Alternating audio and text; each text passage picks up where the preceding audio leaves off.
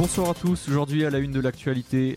Brexit, l'UE et le Royaume-Uni concluent un accord après des années de négociations. Les 27 dirigeants du Parlement européen l'ont enfin validé, mais il doit encore passer au Parlement anglais ce samedi avant le divorce. Jean-Yves Le Drian à Bagdad pour discuter du sort des djihadistes étrangers. L'enjeu est de mettre en place un dispositif judiciaire susceptible de juger l'ensemble de ces combattants, y compris les Français, selon le ministre des Affaires étrangères.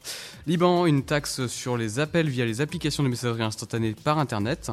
Ce jeudi, une taxe sur les appels effectués via les applications de messagerie Internet a été mise en place au Liban, une mesure qui vise à générer des revenus pour l'État mais qui a provoqué l'indignation des utilisateurs. Le procureur de Nantes a ouvert une enquête jeudi sur les fuites policières euh, intervenues lors de l'annonce de la fausse arrestation de Xavier Dupont de Ligonnès à Glasgow. Et la météo? Eh bien demain sera un ciel pluvieux sur la majorité de la France, euh, sauf sur le littoral méditerranéen. Et en Haut-de-France, les températures de demain avoisineront les 13 degrés Celsius dans le nord de la France et 18 degrés Celsius dans le sud de la France. Et tout de suite, on écoute U2 euh, Where the Streets Have No Name.